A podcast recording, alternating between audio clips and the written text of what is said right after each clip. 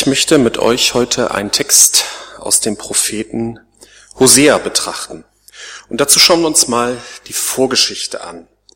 Hosea 1.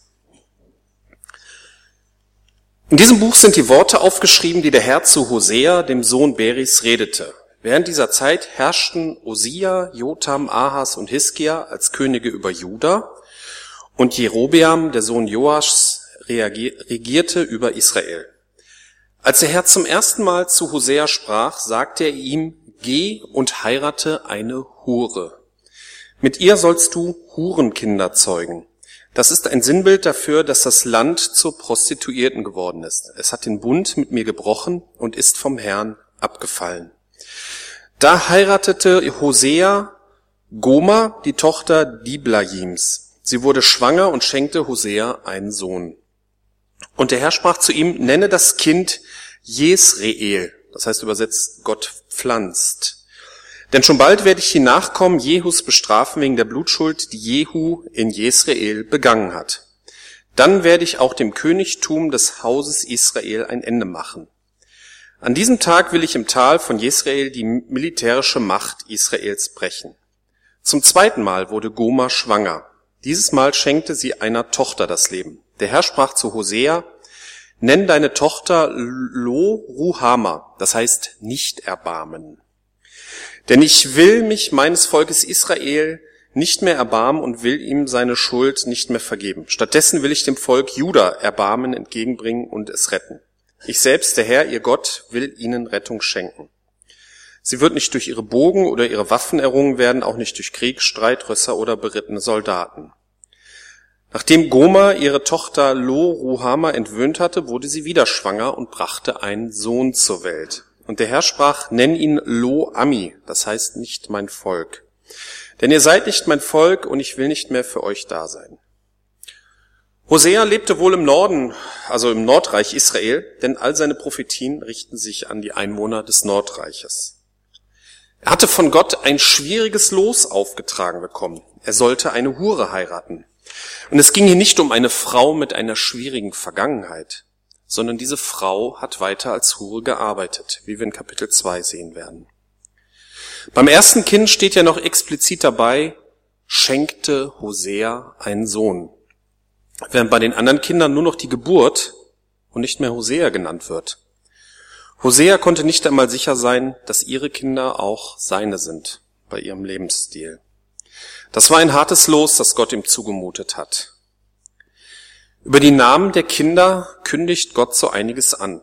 Mit Jesrael wird das Ende der israelitischen Königsdynastie angekündigt, welche von Jehu begründet wurde.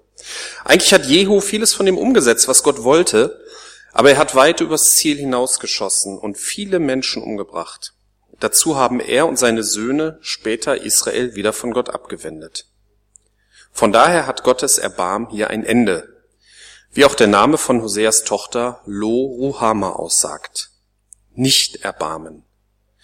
Interessanterweise kündigt Gott aber Erbarmen für das Südreich, Juda, an. Allerdings endet Juda viele Jahre später genauso wie Israel. Kann man im zweiten Buch Könige und im, am Ende der zweiten Chronik nachlesen. Und dann kommt auch noch Lo Ami, nicht mein Volk. Das ist die Aussage, ich will nicht mehr für euch da sein. Diese Aussage gilt aber nicht für ewig. Denn im zweiten Kapitel von Hosea kündigt Gott für die ferne Zukunft an, doch es kommt die Zeit, da wird das Volk Israel zu einem großen Volk heranwachsen. Dann werden die Israeliten wieder Sand am Meer sein. Man wird sie weder messen noch zählen können. Und dann wird Folgendes geschehen. An dem Ort, an dem zu ihnen gesagt wurde, ihr seid nicht mein Volk, sollen sie Kinder des lebendigen Gottes genannt werden. Dann werden sich die Völker von Juda und Israel zusammentun und ein gemeinsames Oberhaupt über sich setzen. Gemeinsam werden sie aus dem Land, in das sie verbannt worden waren, zurückkehren. Das wird ein großer Tag sein.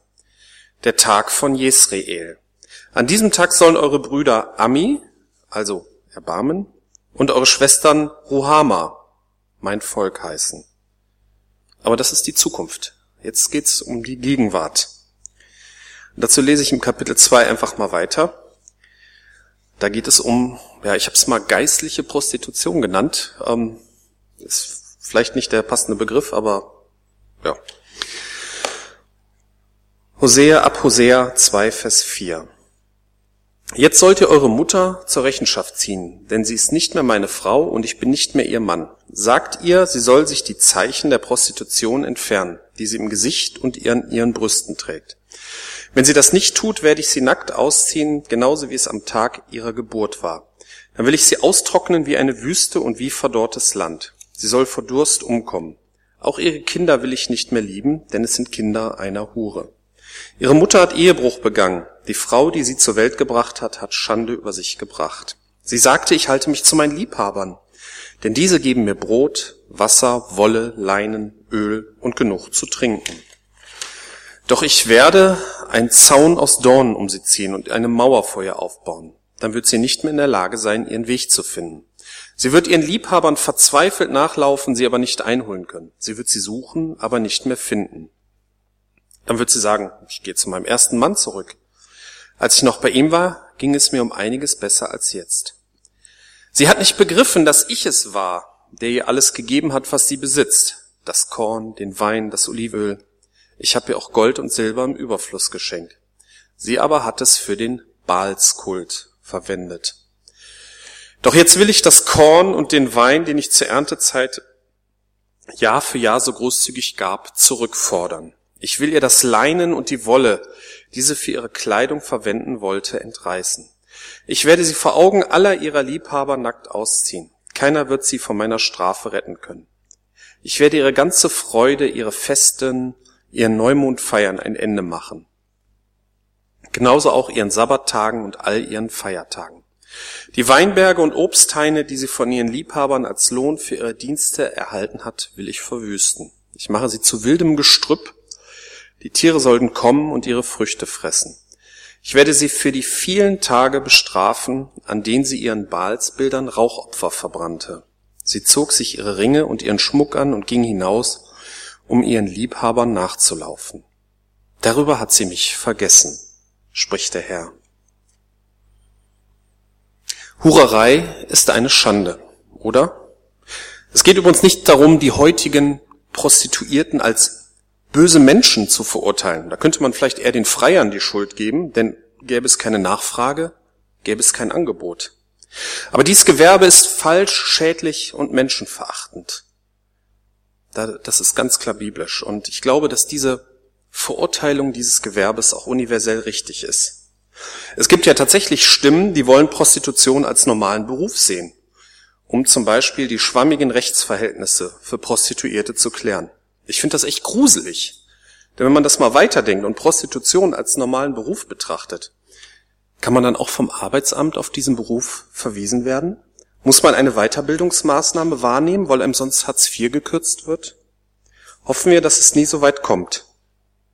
In anderen Ländern gibt es ja sehr wohl Elendsprostitution, wo Menschen sich prostituieren, um nicht zu verhungern. Ne, wie es so schön bei Bertolt Brecht heißt, erst kommt das Fressen, dann die Moral. Der richtige Weg ist natürlich nicht, solche Menschen zu verurteilen, sondern eine, für eine Gesellschaft zu sorgen, wo Menschen nicht mehr verelenden.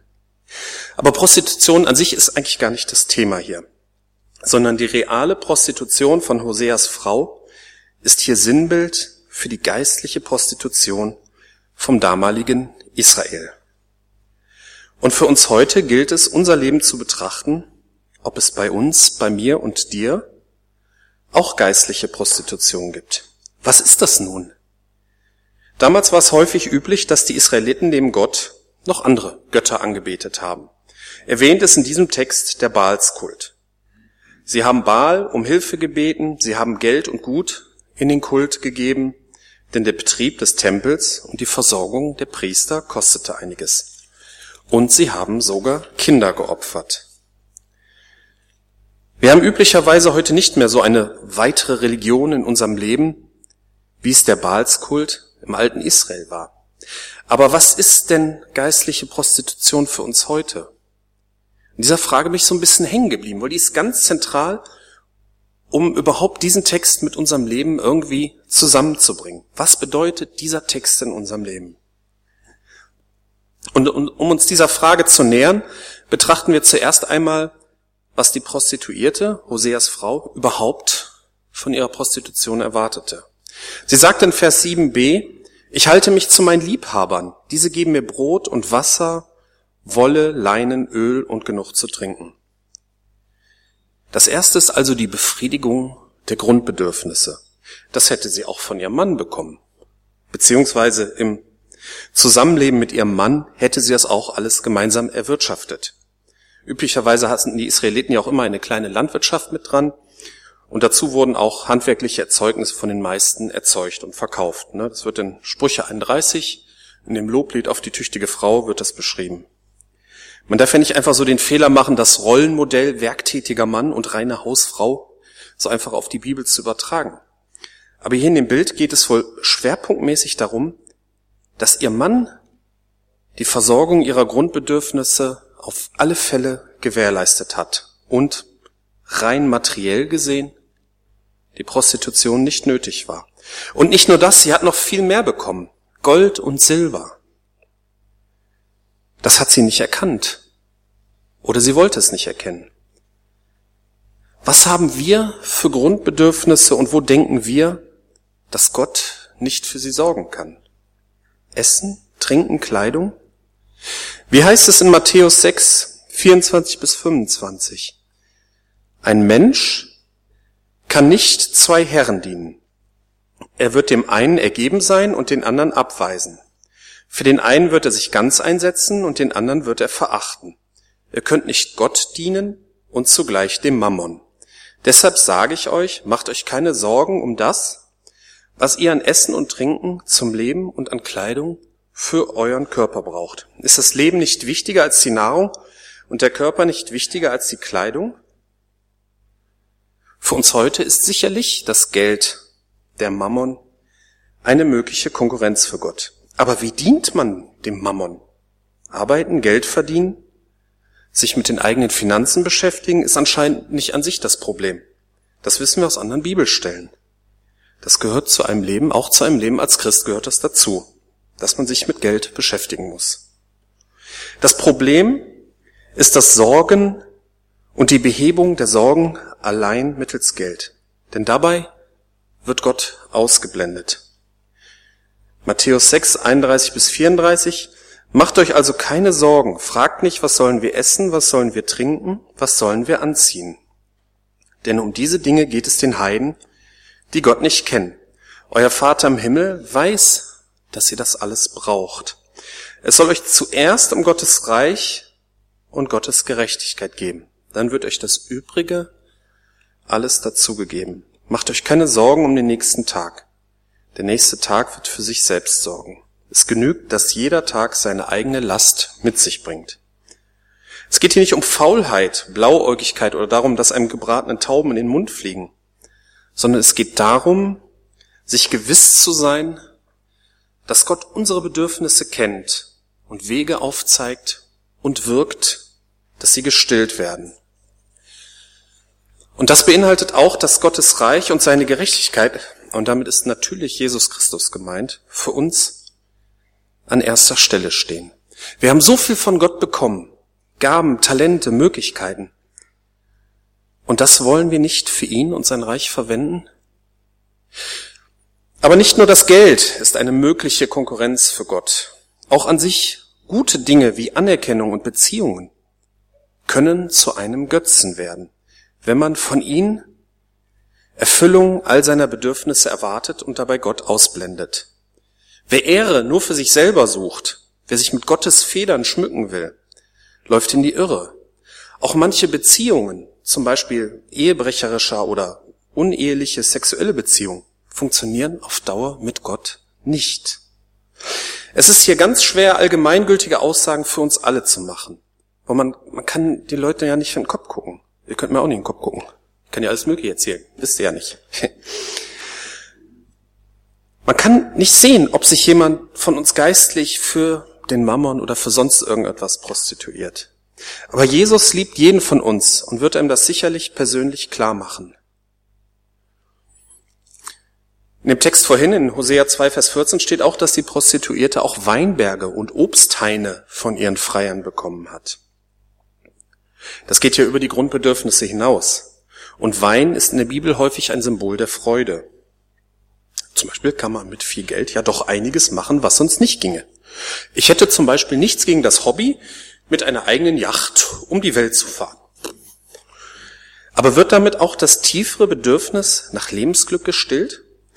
Vielleicht mutiert man ja auch zu einem Arsch, der nach dem Motto lebt, eure Armut kotzt mich an. Ne?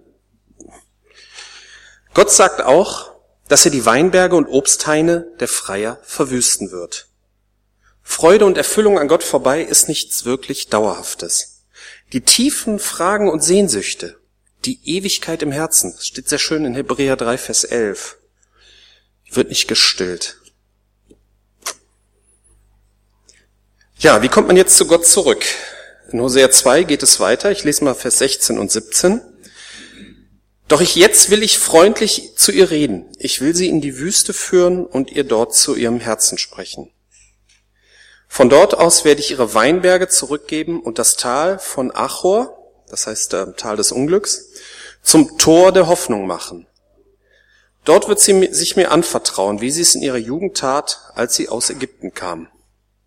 Ich will sie in die Wüste führen. Ich möchte euch jetzt einen kurzen Film zeigen, den äh, der Jonas für mich gemacht hat, für diese Predigt. Ähm, es ist ein Stummfilm. Ah ja, da geht schon los.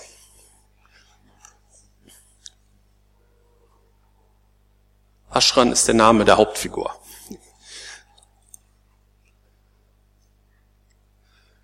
Ihr seht da, ja, das ist jetzt in der Wüste ein Sandsturm. Ja, vielen Dank. Die Wüste, sie ist sandig, trocken und einsam. Es gibt Stürme, die alles Vorhandene zur Unendlichkeit verändern.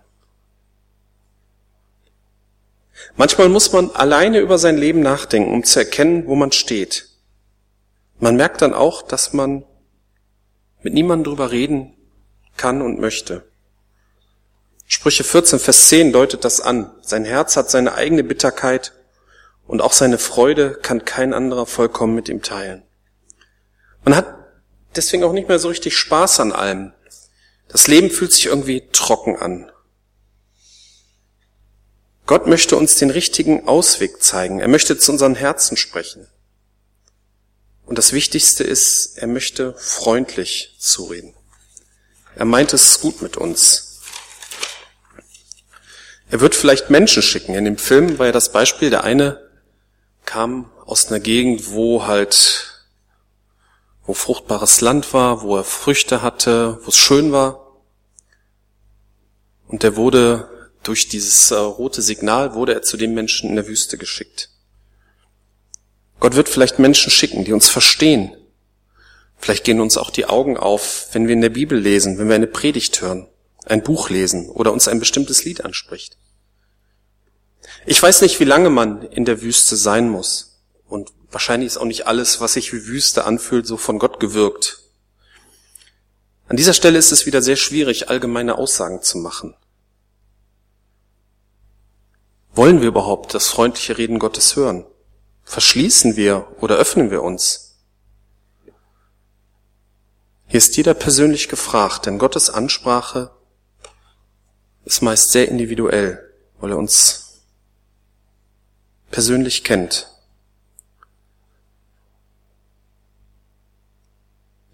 Im Buch Hosea geht es dann so weiter, von Vers 18 bis 25. Der Herr spricht, an diesem Tag wirst du nicht mehr mein Baal zu mir sagen, sondern du wirst stattdessen mich mein Mann nennen. Ich will die Namen der Bale vergessen lassen. Ihre Namen sollen bei dir nicht mehr erwähnt werden. Dann will ich einen Bund mit allen wilden Tieren, mit den Vögeln des Himmels und den Tieren, die auf dem Boden kriechen, schließen, damit sie dir nicht mehr wehtun. Ich will alle Kriegswaffen, die Schwerter und Bogen zerbrechen und aus dem Land schaffen. Dann wirst du in Frieden und Sicherheit leben. Ich will dich für immer zu meiner Frau machen. Ich will dich rechtskräftig zu meiner Ehefrau machen. Ich will dir meine unwandelbare Liebe und mein Erbarmen beweisen. Ich werde dir für immer treu sein und du wirst lernen, mich vollkommen als deinen Herrn anzuerkennen. An jenem Tag, spricht der Herr, will ich die Bitten erhören. Der Himmel wird Regen auf die Erde fallen lassen, der Regen wird die Erde vorbereiten, damit sie fruchtbar wird. Dann können Korn, Trauben und Olivenbäume auf der Erde gedeihen. Und alle werden jubeln. Jesrael, Gott pflanzt. Dann will ich sie in ihrem Land aussehen und sie sollen fest gepflanzt sein. Ich werde die, die ich einst nicht geliebte nannte, lieben. Und zu denen, die nicht mein Volk, die ich nicht mein Volk nannte, werde ich sagen, ihr seid mein Volk. Und sie werden antworten, und du bist unser Gott. Es gibt Frieden, Gewissheit von Gottes Nähe. Die Verführungskraft der Götzen wird schwinden und Erfüllung und Freude wird es geben. Jesus Christus drückt es in Johannes 4, Vers 14 so aus. Wer von dem Wasser trinkt, das ich ihm geben würde, werde, wird niemals mehr durstig sein. Das Wasser, das ich ihm gebe, wird in ihm zu einer Quelle werden, die unaufhörlich fließt bis ins ewige Leben.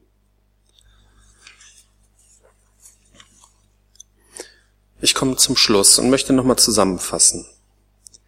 Geistliche Prostitution. Parallel zu Gott einem oder mehreren Götzen nachlaufen. Man sucht die Erfüllung seiner Bedürfnisse nicht mehr bei Gott, sondern woanders. Zum Beispiel beim Geld. Das Vertrauen auf Gott ist weg. Auch scheinbare Erfüllung durch die Götzen ist nicht dauerhaft. Gott lässt sich das nicht bieten und führt in die Wüste, wo er freundlich zuredet. Er sagt Frieden, Gewissheit, Erfüllung und Freude zu. Amen.